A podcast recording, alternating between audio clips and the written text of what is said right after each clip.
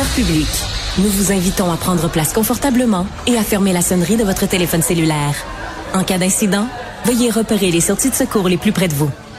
Bon divertissement. Un, deux, un, deux. OK, c'est bon, on peut y aller. Sophie Durocher. Elle met en scène les arts, la culture et la société pour vous offrir la meilleure représentation radio. Sophie Durocher. Tout un spectacle radiophonique.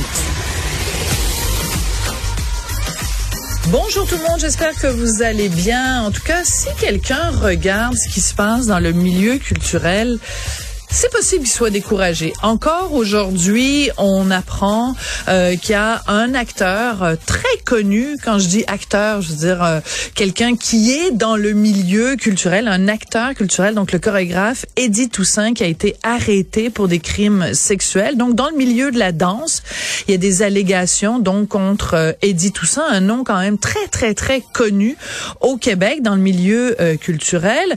un petit peu plus tôt cette semaine, c'était des allégations qui visaient un auteur de livres, euh, aussi professeur de littérature, Samuel Archibald. Pas le même genre d'allégations, mais quand même, euh, la semaine d'avant, c'était peut-être un, humoriste, c'était peut-être un chanteur, c'est peut-être quelqu'un qui a sorti euh, sa bisounette pour la tremper dans un verre ou pour la mettre sur l'épaule de quelqu'un. Donc ça va des gestes moindres jusqu'à des gestes graves. Et on pourrait qu'en effet, dans le milieu culturel, coudon, euh, tous des, des, des, des déviants. Est-ce qu'il y a une, une si grande quantité, un si grand pourcentage de gens dans le milieu culturel qui ont euh, des problèmes à caractère sexuel?